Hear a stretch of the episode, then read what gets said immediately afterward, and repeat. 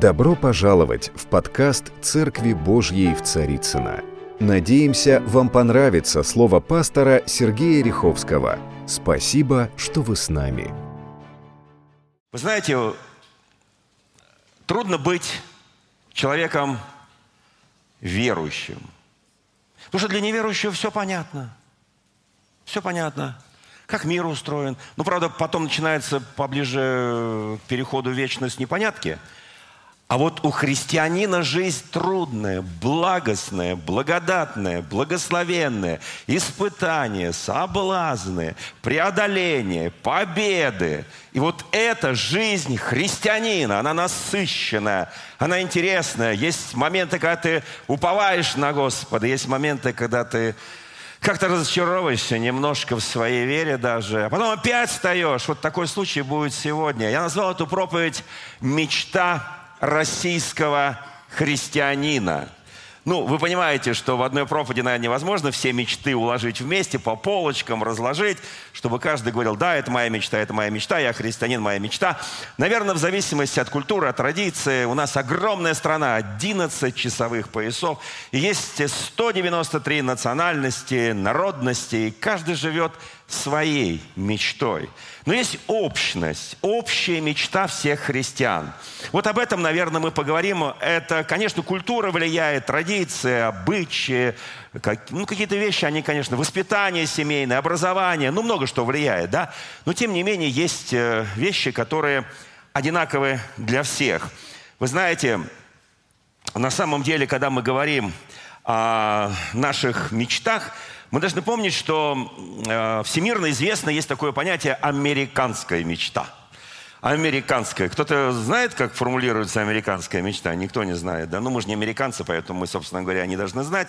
Вот. Но там, э, я скажу так, э, опосредованно, из грязи в князи. Вот, собственно говоря, американская мечта. Вот карьера, успех, образование, общие возможности, свободы, ну и так далее, и так далее. И свободы такие, в которых не существует границ. Вот, собственно говоря, некая американская мечта. Конечно, она может быть более глубокая, это так поверхностно прошелся по этой мечте. Но, тем не менее, понятно, да, ну, есть, допустим, а, разные нации народности. Немцы, у них есть своя мечта, англичане своя мечта. Э, есть финны, у них своя мечта.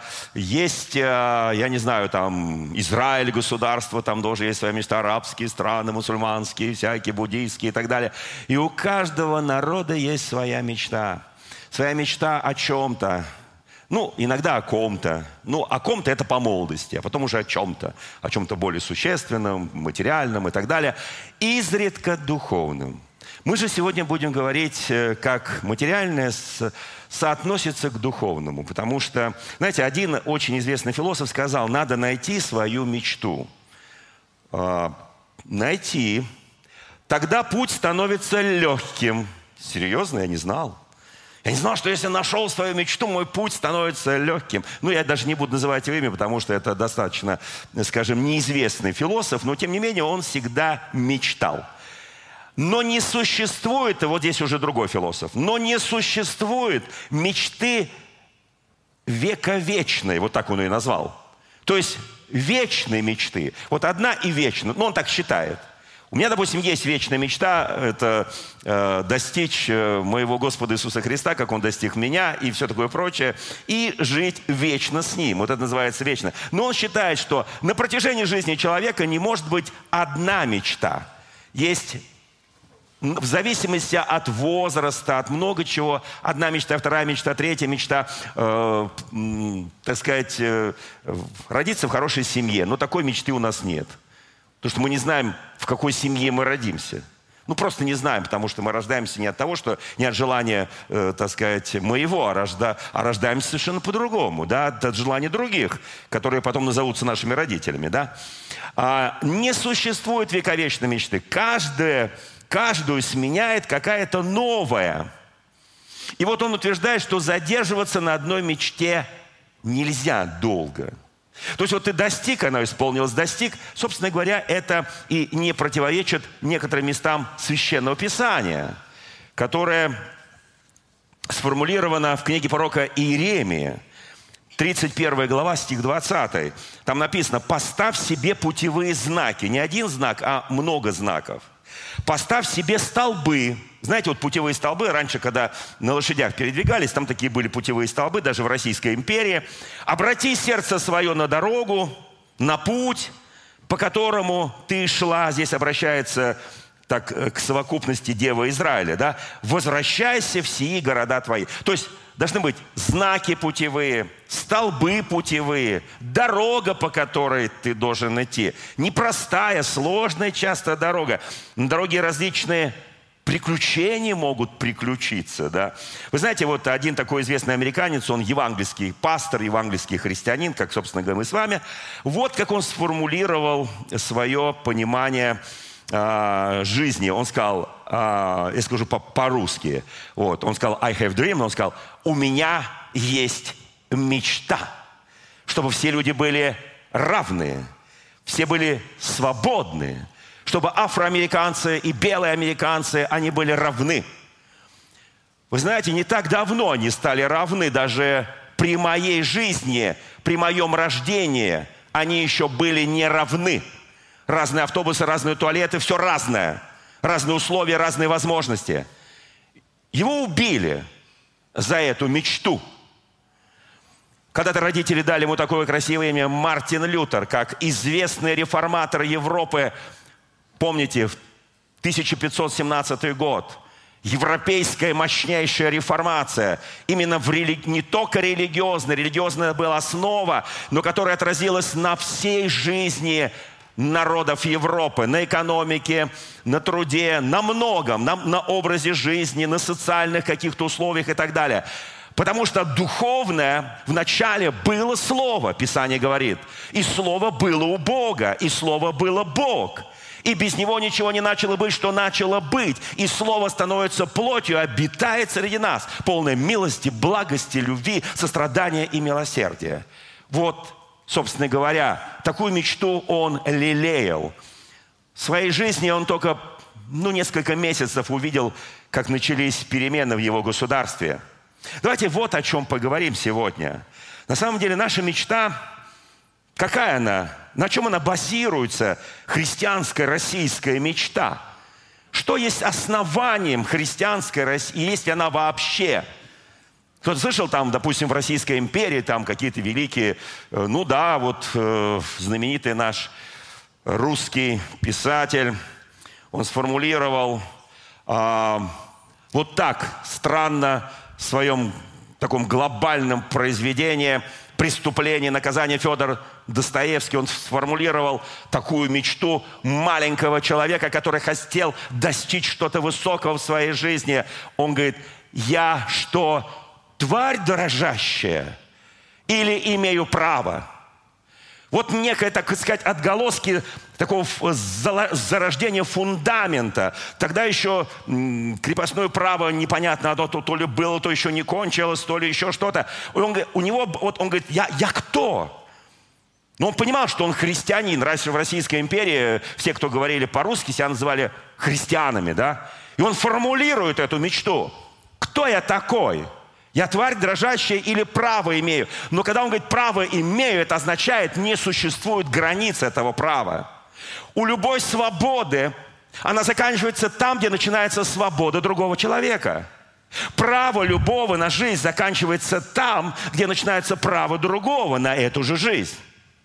Есть многие вещи, оказывается, и мечта имеет пределы, и мечта имеет границы. А что такое мечта?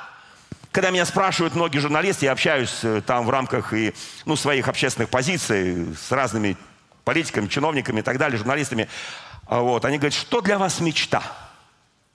Как-то мне задали вопрос. Я сказал, мечта?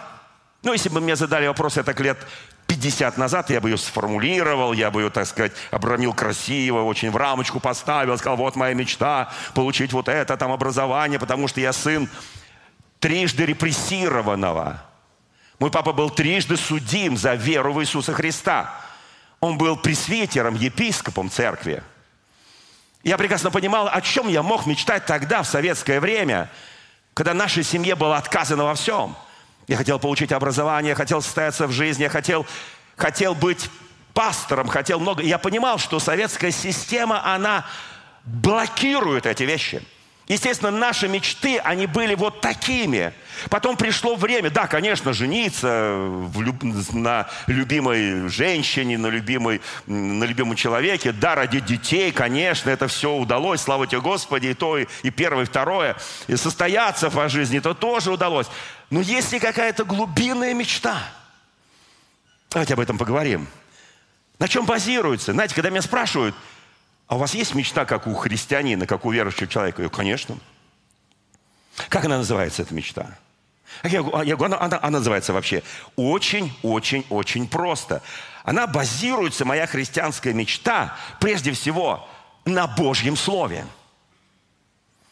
Я никогда не могу, вот по молодости я еще до конца это не понимал, но потом я стал понимать, что мечта, мечта, любая мечта, она базируется на каком-то фундаментальном откровении, на чем-то очень фундаментальном, которое невозможно разрушить. Потому что если есть то, на чем базируется мечта, можно разрушить, то это, прости меня, не мечта.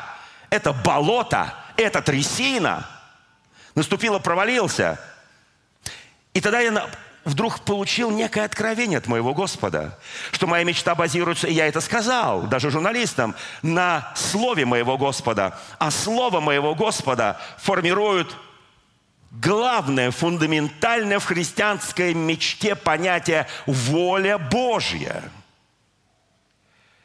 Моя мечта – это воля Божья в моей жизни. Познать эту волю Божью, пропустить ее через себя, принять ее в свое естество человеческое и исполнить в своей жизни. Вот моя мечта. Я могу мечтать о чем угодно – Могу о звездах, могу о Луне, могу о чем угодно. Я понимаю, что это такая мечта, знаете, улетела, не поймаешь. Вы знаете, вот что говорит Писание. Притча 29 глава, стих 26. «Многие ищут благосклонного лица правителя». Кто-то скажет, Сергей Васильевич, ну, на вашем месте вы же там видите с президентом, там, большими политиками, чиновниками. Вы же, наверное, тоже как-то так урывками ищете благосклонного лица правителя России. Вы знаете, когда впадаю в некие, э, скажем, э, э, будем так говорить, сомнения, да. Но когда становлюсь на основании веры, с великим уважением – с великим пиететом, с, великой, с великим почтением отношусь к правителям нашим. Но дальше написано, а дальше сказано, но судьба человека зависит от Господа. Я могу сколько угодно надеяться на кого угодно, потому что сердце царя, оно в руках Господа, и оно, как потоки многих вод, оно очень крайне изменчиво от конъюнктуры, от политических амбиций, от много чего, от внешней политики, от внутренней политики, от социального образа жизни и так далее и тому подобное. Оно изменчиво. И я не могу базировать свою судьбу. Я не могу базировать свое основание, свою мечту на благосклонности. Да, иногда хочется, чтобы на тебя как-то, ну, не только на тебя, когда смотрят на меня, смотрят на евангельское движение России, я это понимаю. И очень хочется, чтобы оно было правильно построен, этот взгляд – но это в моменты, когда ты начинаешь где-то колебаться, потом ты понимаешь, я никогда не должен терять свой взгляд с Господа моего Иисуса Христа. В тот момент, когда я потеряю вот этот вот взгляд Его, обращенный ко мне, обращенный к стране моей, то я попадаю в проблему. Это очень серьезно. Давайте посмотрим, как в Священном Писании. Вообще, как вы думаете, есть слово Божье в Священном Писании, слово «мечта»? Ну, судьба человека от Господа, да, так написано слово «судьба», мы только что прочитали. Судьба – это два старых русских слова. Суд и ба.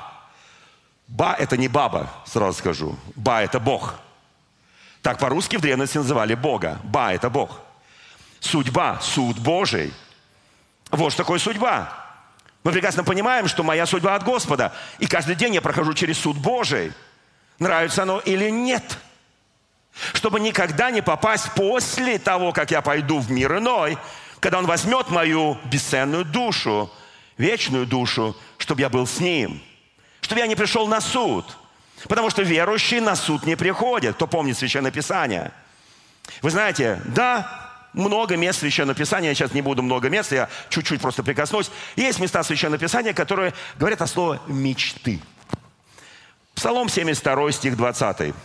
«Как сновидение по пробуждению, так ты, Господи, пробудив их, уничтожишь мечты их».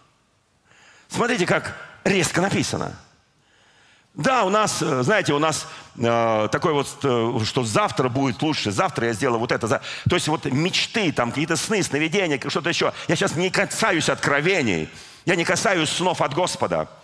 И мы где-то начинаем мечтать о себе. А иногда это злые мечты в данном случае. И если я бодрствую, то Бог разрушает всякое зло. Иеремия 14 глава, стих 14, сказал мне Господь, Смотрите, оказывается, слово «мечты» вкрадываются не только в мирские отношения, в мирские э, проблемы, да, в мирские вещи. То есть в жизни обычного мира. Мы тоже с вами, простите меня, живем в мире. Мы же не живем на другой планете. Мы ездим в метро вместе, мы ездим в транспорте, ходим на работы, учимся в одних и тех же учебных заведениях. Мы Собственно говоря, вот почему написано, Господи, не прошу Тебя. Помните, чтобы Ты взял их от мира. 17 глава Евангелия от Иоанна, знаменитая молитва об оставляемых учениках. Но чтобы Ты сохранил их в мире от зла. Чтобы они не теряли фокуса, чтобы они видели Твою волю, чтобы они мечтали исполнить Твою волю, чтобы у них были правильные мечты, чтобы они соединили свою волю человеческую с Твоей волей, Господь. И сказал мне Господь, оказывается, это и в церкви тоже есть мечты. Пророки пророчествуют ложное имени моим. Я не посылал их, говорит Господь, не давал им повелений, не говорил им, но они возвещают вам видение ложное, гадание и пустое, мечты сердца своего. Даже вот там, где, казалось бы, такая деликатная сфера, очень божественная сфера, духовные дары. Как вы думаете, нам нужны церковь духовные дары? Откровение, пророчество, чудотворение и так далее, божественные дары, исцеления? Конечно. И чем ближе мы, мы приближаемся ко второму пришествию Иисуса Христа, эти дары будут действовать сильнее, больше, сильнее, больше. И каждый христианин, не только пасторы, не только служители, не только люди, которые входят в пятерку так называемых даров Духа Святого, послушайте, они будут владеть этими дарами. Каждый христианин, каждый мужчина Божий, женщина Божия, дети будут владеть этими дарами, подростки будут владеть этими дарами, молодежь будет этими дарами, старцы и старицы, они будут владеть этими дарами, потому что близко пришествие, близко пришествие, мы должны понимать это. Послушайте, это очень серьезно, это крайне серьезно. Так говорит Господь. Саваоф, не слушайте слов пророков. Это там же, у Иеремии. Пророчествующих вам. Они обманывают вас как много лжеучений, ветроучений, как много проблемных вещей, которые звучат иногда с самвона, звучат иногда в, там, где люди называют себя верующими христианами. Они обманывают вас, рассказывают мечты сердца своего, а не от уст Господа. Оказывается, это очень деликатная тема. Потому что я хочу, чтобы мы не только питались молоком Слова Божьего. Павел пишет Каримской церкви, что вы еще младенцы во Христе, потому что если вам дать твердую пищу, то есть мясо Слова Божие, вы подавитесь, у вас будет завороток кишок, вы не сможете переварить, поэтому я вам даю молочко. А если я вам даю молочко, вы и вот такие груднички, простите меня, вот э, будешь с вами разговаривать там, э, как вот с детьми с маленькими мы разговариваем на их непонятном непонятном языке и сами превращаемся. Я иногда так слушаю, как мои дети, у которых маленькие дети, они с ними разговаривают, и я понимаю, что я их уже не понимаю. Да, они как бы так люлю и так далее там. Вы знаете, а что Писание говорит еще кое-что. Благословляйте, послание к римлянам в 19 главе, в 12 главе. Благословляйте гонителей ваших. Благословляйте, не проклинайте. Кто знает, что нужно гонителей не проклинать, а благословлять. Это Христос сказал, Павел это повторил. Не делайте этого. Нам кажется, знаете, я иногда послушаю некоторых христиан, вот сейчас у нас идут международные проблемные ситуации, там вся Россия, она уже, ее буллинг ей устраивает, ее хейтит и прочее, мы там, так сказать, токсичны и так далее. Послушайте, и это делают христиане. в нарушении всех норм Священного Писания. Я очень хочу, чтобы мы, российские, у нас есть мечта благословением быть для всего мира. У нас есть предназначение перенести царств, ценности Царства Божия во всем мире. Простите меня, это предназначение мечты, это мечта российского христианина. Быть благословением для всего мира, не проклятием, а благословением. Не проклинайте, а благословляйте. Радуйтесь с радующими, плачьте с плачущими. Как просто, да? Ну, конечно, радоваться с радующими, если у тебя нет, конечно, зависти, оно как попроще, да? А вдруг перепадет? Плачьте с плачущими. Здесь тоже как бы более-менее все понятно. Будьте единомысленны между собой. Не высокомудрствуйте, но последуйте смиренным. Не мечтайте о себе. Раз так прям Писание отрезает – Твои мечты должны совпадать с волей Божьей. Мечтай, но по воле Божьей. По вере, по мере веры, которую дал тебе Господь. У нас, простите меня, у каждого есть своя мера веры. Она разная, но она благословенная, независимо от сколько у тебя ее. Никому не воздавайте злом за зло, но пекитесь о добром перед всеми человеками. Вот какая должна быть мечта. Послание Иуды, первая глава. Как Содома, там всего одна глава, кто помнит. Как Содом и Гамора, окрестные города, города, подобные им блудодействующие, ходившие за иной плотью, подверглись казни огня вечного, поставлены в пример. Так точно будет сии, сими мечтателями, которые оскверняют плоть, отвергают начальство и злословят высокие власти – я хочу, чтобы христианский мир, хотя бы тот, который говорит по-русски или понимает русский язык, наконец услышали, что это Писание называет таких людей, они мечтатели в негативном смысле. Апостол Павел, 19 глава, Деяния апостолов, Афины, Ариапаг, это место, где народ собирается, там речи толкаются и так далее. В общем, такое хорошее место – Павел посмотрел весь, э, весь город, посмотрел все, что есть в этом городе, все их святилища, все их жертвенники, все их музеи, там все, все, все, все храмы э, и так далее, и тому подобные, статуи и так далее. Все посмотрел. И он приходит, встав среди Ариапага, сказал, афиняне, посему вижу, он начинает касаться их духа. Он, это было в его годы современном а, благовестием, да, хотел сказать евангелизация, нет, благовестием. Он говорит, ибо проходя и осматривая ваши святыни, я нашел жертвенник, на котором написано неведомому Богу. Сего-то, которого вы не знаете, чтите, я проповедую вам. Слушайте, он взял за основание некий жертвенник, который не строил он. И явно этот жертвенник не строился для Всевышнего Бога, и тем более там нет имени Иисуса Христа, имени Господа. Там нет этого имени. Послушайте, но, говорит, когда я проходил, я увидел там тысячи жертвенников, тысячи жертвенников, тысячи жертвенников. И каждый приносит гражданин э, этого великого государства Греции на своем жертвеннике свою жертву своему роду, как делаем, собственно говоря, мы очень часто. Послушайте, и они все это приносили, они поставили тысячи жертвенник, какие-то там проблемные вещи, язвы, боли, там болезни, еще что-то, войны. Они приходили на это Марсово поле, строили жертвенники, строили жертвенники, строили жертвенники. И однажды не прекращалась язва, не прекращалась болезнь. И тогда они сказали, мы не знаем имя того Бога, которому нужно построить жертвенник. И тогда они получают, я уверен, над всем этим был Бог, потому что через сотню лет Бог знал, что придет сюда апостол Павел, и апостол Павел найдет причину сказать о том, что вы поклоняетесь тому Богу, которого я проповедую. Он найдет эту причину. И тогда они ставят жертвенник, приносят жертву и написали неведомому Богу. Мы не знаем имени этого Бога. Они пишут это имя, и все прекратилось. Мор прекратился, болезни прекратились. Они сказали, и Павел говорит, я проповедую этого Бога.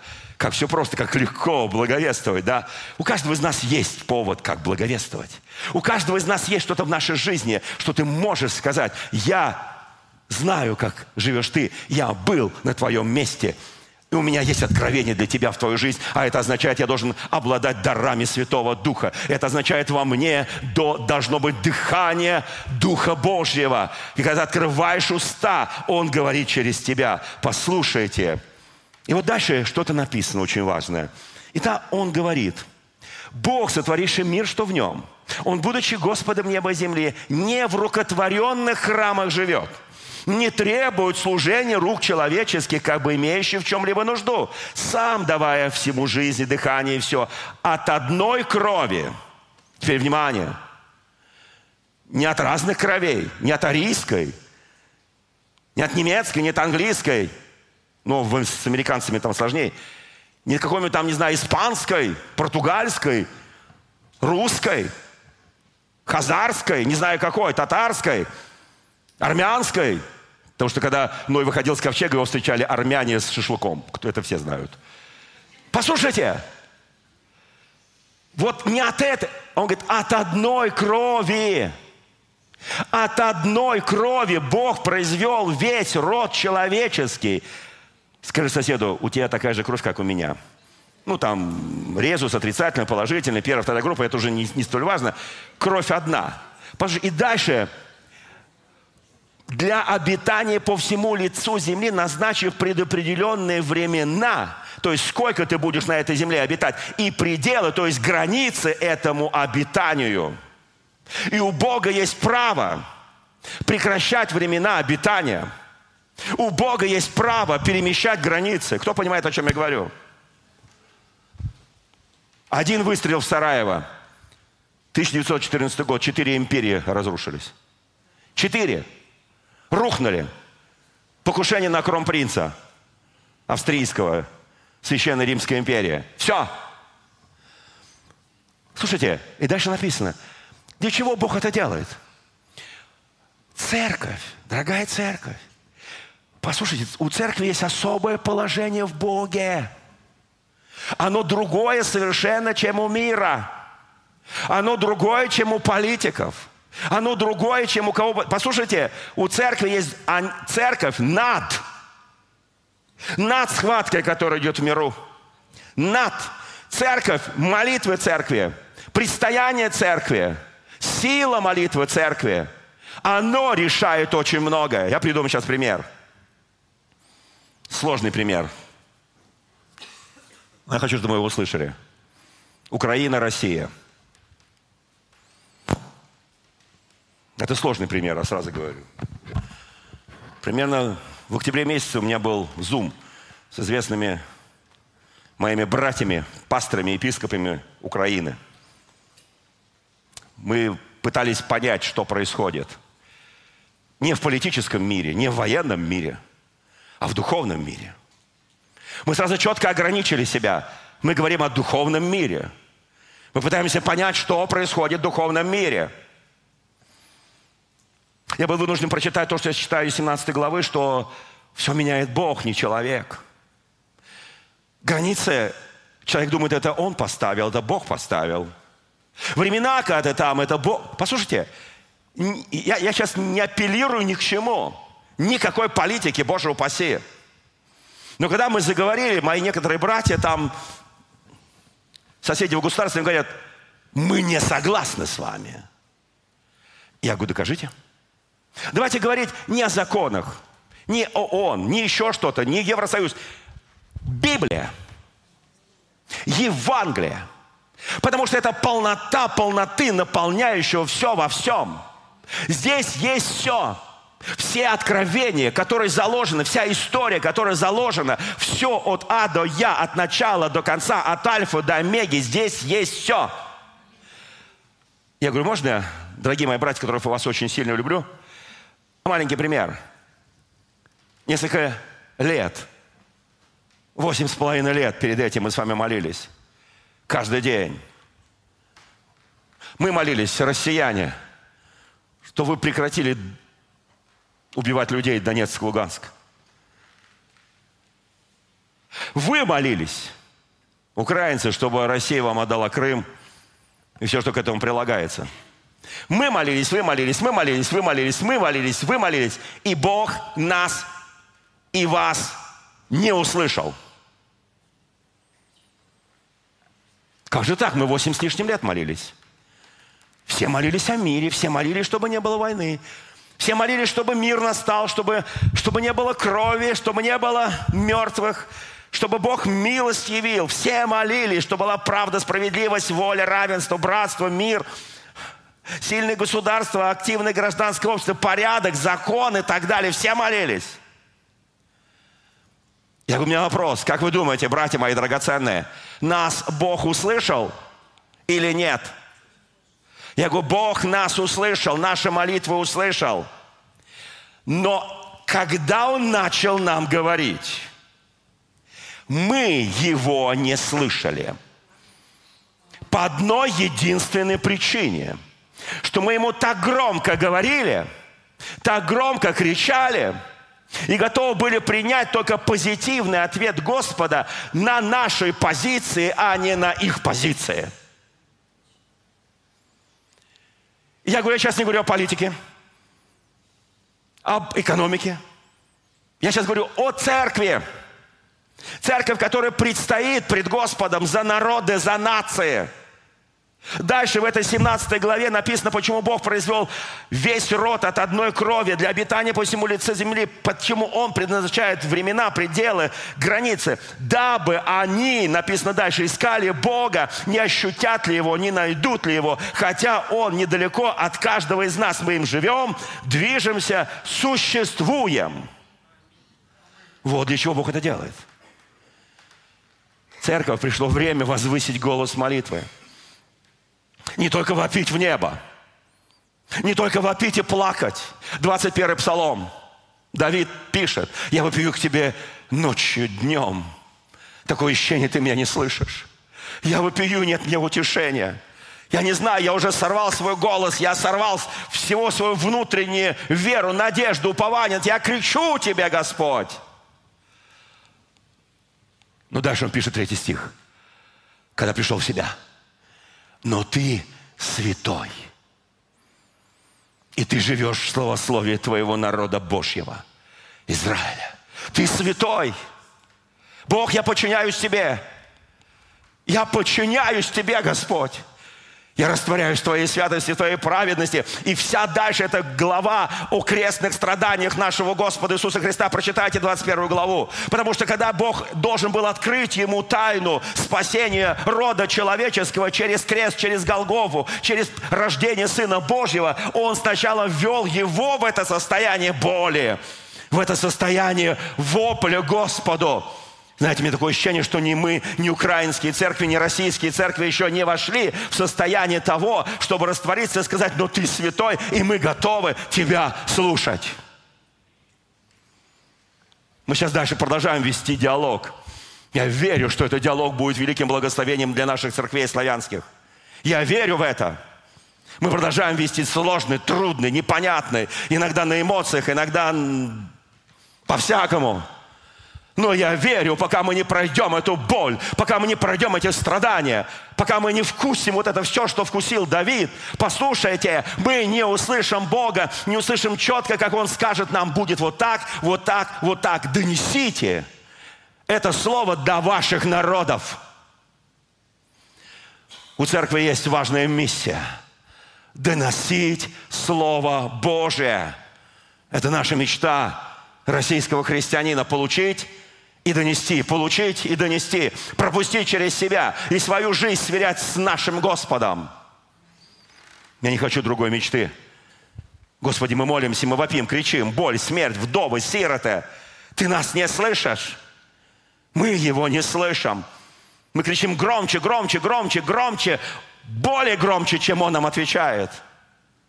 Но если он начнет отвечать так, как мы кричим, о, друзья мои, это будет что-то страшное. Знаете, Бог живет в тишине. Иногда нужно успокоиться и довериться нашему Господу и сказать, Господь, веди меня, руководи мной, как хочешь только ты, не как я, как хочешь только ты, Господь. Послушайте, давайте сейчас, мы в прошлый раз остановились на второй книге царств, мы прочитали одиннадцатую главу.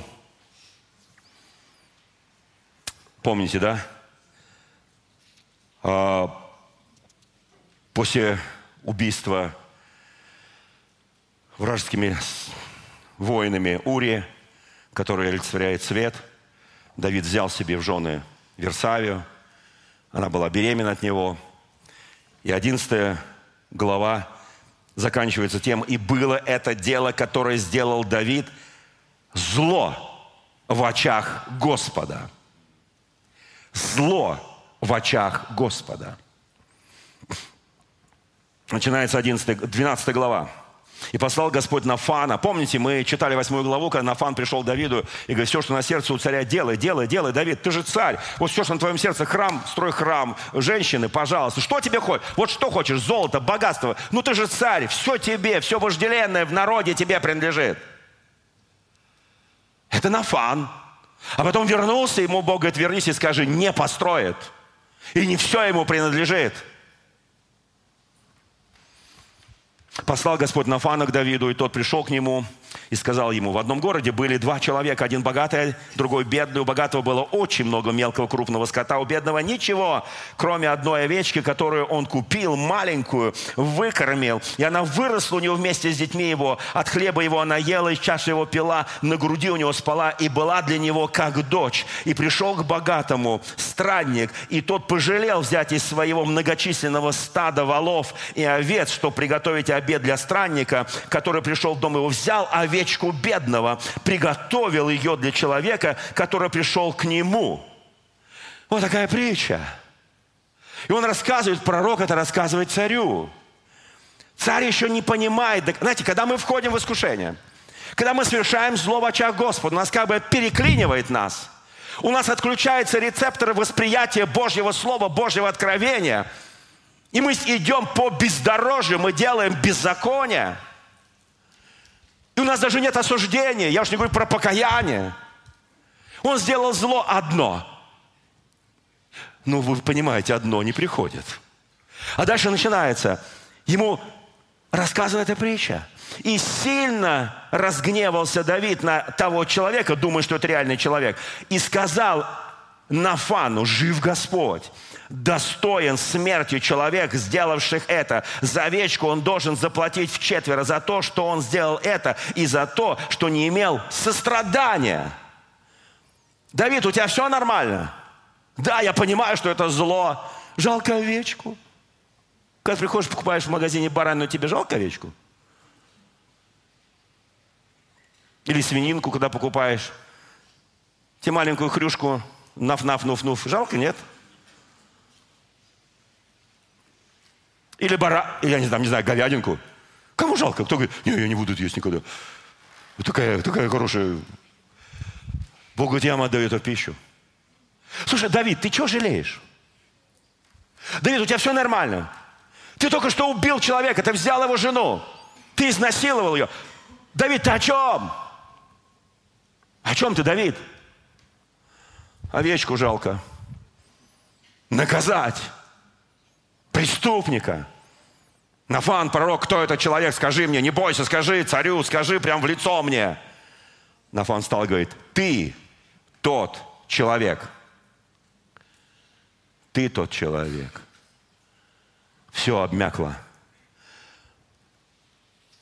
И Нафан говорит, я помазал тебя, говорит Господь, царем над Израилем я, избавил тебя от руки Саула, дал тебе дом господина, жен господина твоего, дал тебе э, все в этом, в, в Израиле, в колено Иудина, колено Израилева. И если этого мало, прибавил ли бы, я тебе бы еще больше Зачем же ты пренебрег словом Господа, сделав зло пред очами его, Урю хитиянина ты поразил мечом? Подожди, Господь, я его не убивал. Ты не убивал? Ты его послал на самое горячее место и сказал воинам отступите, пусть он останется один, и его убьют неприятели. Ты убийца. Послушайте, здесь написано дальше. Жену его взял себе в жены, а его ты убил мечом. И так не отступит меч от дома твоего. Все меняется. Атмосфера меняется, мечта меняется. Воля Божья меняется. Слушайте, когда ты делаешь что-то, и ты думаешь, Господи, почему все против меня? Потому что меняется. Потому что атмосферы меняются. Послушайте, и он говорит, потому что не отступит теперь меч от дома твоего во веки. Вовеки. Израиль, слышишь, вовеки. Евреи, слышите, вовеки. И здесь написано дальше. За то, что ты пренебрег меня и взял жену Ури Хитиянина, то есть жену Света, чтобы, чтобы она была тебе женой. Так говорит Господь. Я воздвигну на тебя зло из дома твоего, возьму жен твоих пред глазами твоими и отдам ближнему твоему, скажу для справки, старшему сыну по имени Авесолом. И будет он спать с женами твоими пред всем солнцем. Ты сделал тайно, я сделаю явно это пред всем Израилем, пред всем солнцем. Боже мой! Как просто потерять мечту, понятие воли Божьей, судьбу, как легко и просто вот так. Ты сделал тайно – а я сделаю пред всем Израилем. И сказал Давид Нафану, пророку, согрешил я пред Господом. Это было покаяние. Он потом напишет 50-й псалом. Кто читал 50-й псалом? Тебе единому я согрешил пред очами Твоими, зло сделал, Господи. Боже, не отними от меня Духа Святого, пусть Твоя милость от меня не от... Он пишет псалом, он говорит, пейте, пойте весь Израиль, что Давид, ваш царь, согрешил. Пойте весь Израиль, что вы знали, я грешник. Но я уповаю на милость Божью, я уповаю на Его прощение, я уповаю, что Он через мое покаяние Он простит мне грех, и я буду обвинять нечестивых и беззаконных в их грехах. Какая мощь, какая сила. И прям в этом, в этом же стихе написано, и сказал Давид Нафану, я согрешил пред Господом, и сказал Нафан Давиду, Господь снял с тебя грех твой. Вот так. Потому что я часто думаю, Господи, ну почему ты простил Давида за такие вот ну, публичные, вот ну, все же это было такое, это весь Израиль пел, все говорили. Ну как ты его простил? Ну, Господи, ну милости хочу, а не жертвы. Суд без милости – не проявившему милость. Это слова Господа. Послушайте, Бог всегда праведен в своих решениях. Он покаялся, я его прощаю. Он сотворил достойный плод покаяния. Послушайте, и дальше, дальше здесь написано, э, но ты не умрешь. Но как этим делом ты дал повод врагам Господа хулить его, то умрет родившийся от тебя. Господи, знаете, когда ребенок рождается и потом умирает, это трагедия в любой семье, правда? Даже многие говорят, Господи, лучше бы я, я уже старый. Ну возьми меня, что ты ребенка забираешь, он еще ни одного дня не жил. Но он же безгрешный. Да, он безгрешный. И он идет к Господу. Знаете, Потому что мы часто не понимаем волю. У нас какие-то мечты иногда бывают слишком приземленные, слишком материальные. Господи, машину, квартиру, хорошую работу, хорошую зарплату. Господи, желательно еще дачку и еще там тачку. Ну, Господи, ну все желательно. Вот, пожалуйста, вот это вот весь наборчик, наборчик. И я буду тебе служить. Я знаю людей, которые получили наборчики и так далеко ушли от Господа. С наборчиками. Это очень серьезно. Жизнь, она быстрая. Услышьте меня, жизнь, она быстрая. Нам кажется, мы так долго живем. Мне тоже казалось, когда пошел в первый класс.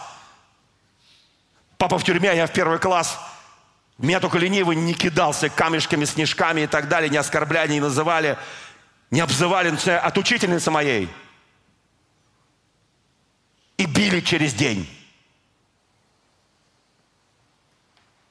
Послушайте, я вам скажу простую вещь. Бог вчера, сегодня, вовеки, Он неизменен. Он тот же, когда Он говорит, я прощаю тебя, Давид, но есть возмездие. Да, мы христиане, мы как бы говорим, Господи, да, но даже в Евангелии написано, что возместите то, что вы сделали. И просто прости меня, Господи, я украл 20 миллионов, 50 миллионов, и теперь никому ничего не должен. Потому что я пришел в церковь, покался, 100 рублей кинул в, в, это, в, куда там, все. И заболел родившийся сын. И молился Давид к Богу и постился. И здесь написано о младенце, уединившись Лежал ночь, лежал день на земле, пришли к нему старейшины, чтобы поднять его, но не хотел. Они хотели дать ему еду, он отказывался от еды. На седьмой день дитя умерло. И слуги Давида приходят к нему, перешептываются, и он понимает, что все, пришла развязка. Трудная, непростая развязка. Давид, что ты будешь делать сейчас? Он семь дней вот так лежал,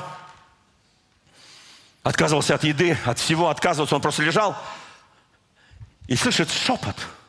Знаете, когда ты не... Кто не ел семь дней? Не ел, не пил семь дней. Кто, кто понимает, о чем я говорю?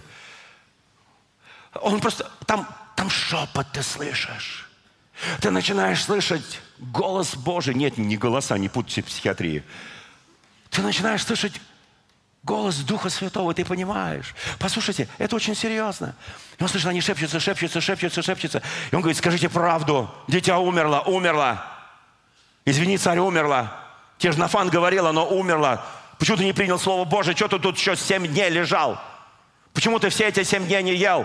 Ты что, не понимаешь Слово Божие? У меня мечта была, что кто выйдет из чресл моих, у меня откровение есть, он построит храм моему Богу. Вот он умирает.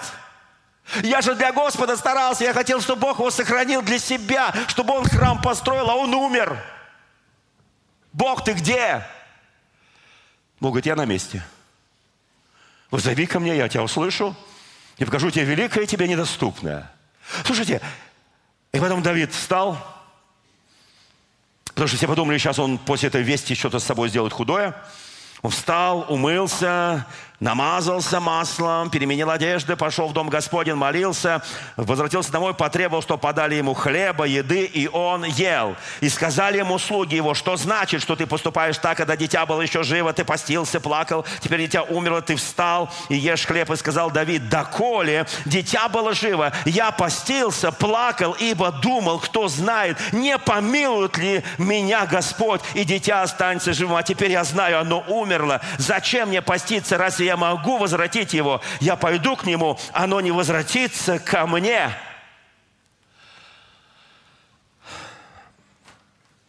Вы знаете, кто терял близких людей? Поднимите руку. Я держу две руки. Я знаю, что такое терять близких.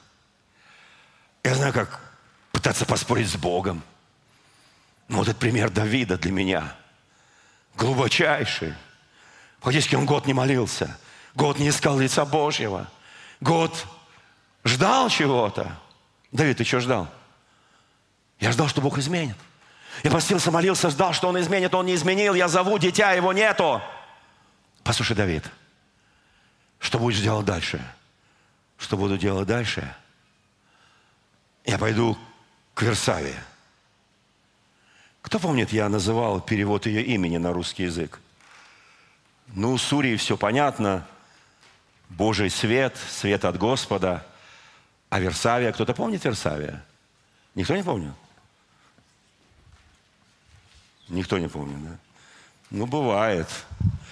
Вы знаете, э, когда мы читаем Священное Писание, я понимаю, что там просто Версавия, вот, и не более того. Ее имя переводится на русский язык «дочь клятвы». Так назвали ее родители, Версавия. До Библии мы не встречаем это имя женское. После Библии эти имена будут даваться очень многим. А кто знает, что вот эта вся ситуация вошла в родословную Иисуса Христа. Помните, я говорил, что я буду говорить четыре женщины, которые были в родословной Иисуса Христа. Она одна из них. В следующее воскресенье я буду говорить о Руфе которая вошла в родословную Иисуса Христа. Руфь Моавитянка, Руфь, которая не из народа Божьего. Руфь, когда написано, что никогда не должны войти аммонитяне, моавитяне. Между прочим, именно моавитяне убивают Урию. Руками моавитян Давид убивает Урию. Забыв, что его прабабушка моавитянка по имени Руфь. Слушайте, в этом мире – все очень сложно. Знаете, что делает после того, как дитя умерло, он покушал и все? И Писание очень четко говорит в 12 главе. И утешил Давид Версавию, жену свою. Вошел к ней, а потом она родила ему сына. Это прям следующий стих. И она, и он назвали его Соломон. Соломон? От грешников? Бог простил. Я верю, что Бог иногда поднимает людей, которые прошли через многие вещи. Мы бы их никогда не простили. Потому что мы живем мечтой о земле. Мы не живем мечтой о вечности. Мы живем мечтой о земных благах. Но написано, не видел того глаз, не слышал того уха, что Бог приготовил любящему. Послушайте, если мы поменяли свои мечты, если мы мечтали о небесном, если мы мечтали о том, что приготовил Бог, то, что не видел, глаз не слышал ухо. Поверьте, нашего отношения к земной жизни стали другими. Наши ценности поменялись бы. Да, никто не говорит о том, что ты не должен жить в достатке, живи в достатке. Тебе нужна машина, заработай на машину. Тебе нужна квартира, заработай на квартиру. Ты хочешь хорошую, благословенную жену, прекрасного мужа, который тебе приносит э, там деньги, не знаю что там, внимание, забота, там с тобой общается. Послушай, делай это сам, сама. Бог нам дал здесь, Он возможность сказал, владычествуйте, господствуйте. Он вложил в нас дух творчества. Homo sapiens, человек разумный, он творец, он способен творить. Мы способны творить. Не замыкайся в своем маленьком мирочке. Посмотри на эту всю вселенную, сотворенную Богом. И проявляй все, что заложено в тебе. Дары, таланты от самого Господа. Проявляй. Это очень серьезно. Есть путь, истинная жизнь, сказал Христос. Никто не приходит к моему Отцу, как только через меня. Его пути, Его мысли, не мои пути, и не мои мысли, как небо выше земли, 55 глава Исаия, так его пути выше моих, его мыслей. Ты хочешь постичь мечту свою, познать его волю, соедини свои мысли с его мыслями. Соедини свои пути с его путями – Поставь себе эти путевые столбы и ходи по этим столбам. Друзья мои, я очень благодарен моему Господу, что Он не изменился. Что вчера, сегодня и в веке тот же. Смотрите, чем заканчивается 50-й псалом. Мне очень нравится 50-й псалом. Дай мне радость и веселье услышать. Возрадуются кости тобой сокрушенные. Отврати лицо мое, твое, от грехов моих. Изгладь все беззакония мои. Чистое сердце сотвори во мне, Боже, Дух правый обнови внутри меня. Не отвергни меня от лица Твоего, Духа Святого Твоего не отними от меня. Возврати мне радость спасения Твоего и Духом владычеством утверди меня. И я научу беззаконных путям Твоим, и нечестивые к Тебе обратятся. О Господь, спасибо Тебе. Спасибо Тебе за эту надежду. И последнее, в 11 главе послания к евреям написано о Аврааме, о Якове, Исааке, о великих помазанниках Божьих – Потому что написано в Священном Писании, что они ожидали города, имеющего основания, которого художник и строитель сам Бог. При этом жили в шатрах. Все сии умерли в вере, не получив обетования, только издали видели он и радовались, и говорили о себе, что они странники и пришельцы на этой земле. Они стремились к лучшему, то есть к небесному. Посему и Бог не стыдится их, называя себя их Богом, ибо Он приготовил им город – Ищите Господа, когда можно найти. Призывайте, когда Он близко. Доставит нечестивец свой путь. Помысла беззаконник оставит свои. Помилует его. Обратиться к Богу нашему. Мои мысли не ваши мысли, не ваши пути, мои пути, говорит Господь. Но как небо выше земли, так пути мои выше путей ваших. И мысли мои выше мыслей ваших. И как дождь и снег не сходят с неба, и туда не возвращается, но напаяет землю и делает ее способной рождать и произвращать, чтобы она давала семя тому, кто сеет, и хлеб тому, кто ест, так и Слово Господа, которое исходит из уст Божьих, оно не возвращается к Нему тщетным, но исполняет то, что Ему угодно, и совершает то, ради чего Господь его послал. Аминь. Давайте встанем пред нашим Господом. Господь милосердный, я прошу Тебя о божественном благословении каждого человека на этом месте. Мы все очень разные, Господь. Одни давно идут за Тобой, некоторые делают первые, но очень важные шаги. Некоторые еще ищущие. Это нормально, Господи. Ты смотришь на каждого человека, для Тебя нет человека, которого Ты не любил. Нет человека на земле, за которого бы Ты не отдал свою жизнь. Не заплатил самую высокую цену – кровь, жизнь. Я прошу Тебя, дорогой Иисус, благослови каждого человека.